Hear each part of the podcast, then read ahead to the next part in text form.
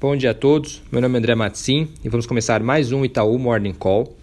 Mercados globais abrem sob pressão hoje ah, em um contexto ali em parte explicado pelas incertezas com relação às tensões comerciais entre Estados Unidos e China, à medida que nos aproximamos né, da data limite do dia 15 de dezembro, na qual o presidente Trump ele deve se posicionar com relação à implementação ou não de novas tarifas sobre a economia chinesa.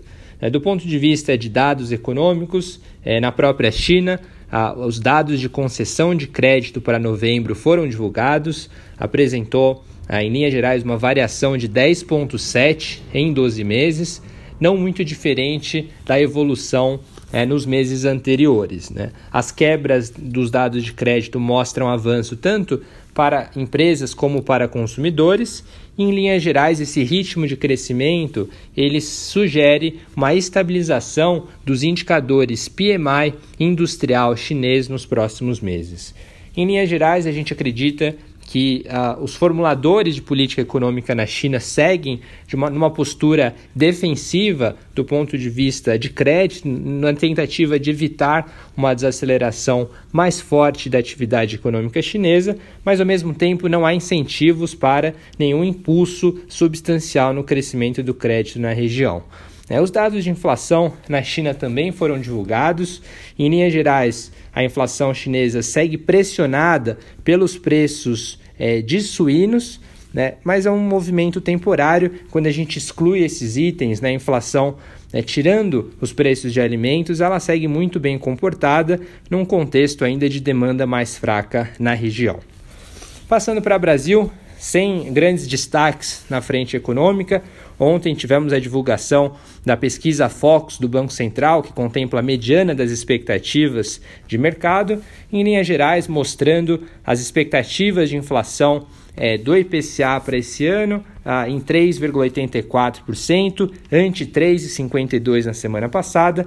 IPCA para 2020 e 2021 seguem estáveis em 3,60% e 3,75%, respectivamente.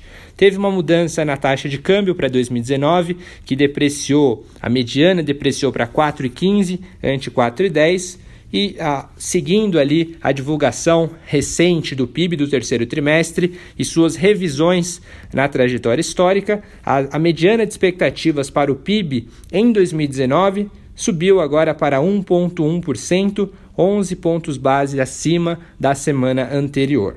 E do ponto de vista de política monetária, as expectativas, segundo a mediana da Foco, seguem em 4,5%, tanto 2019 quanto para 2020.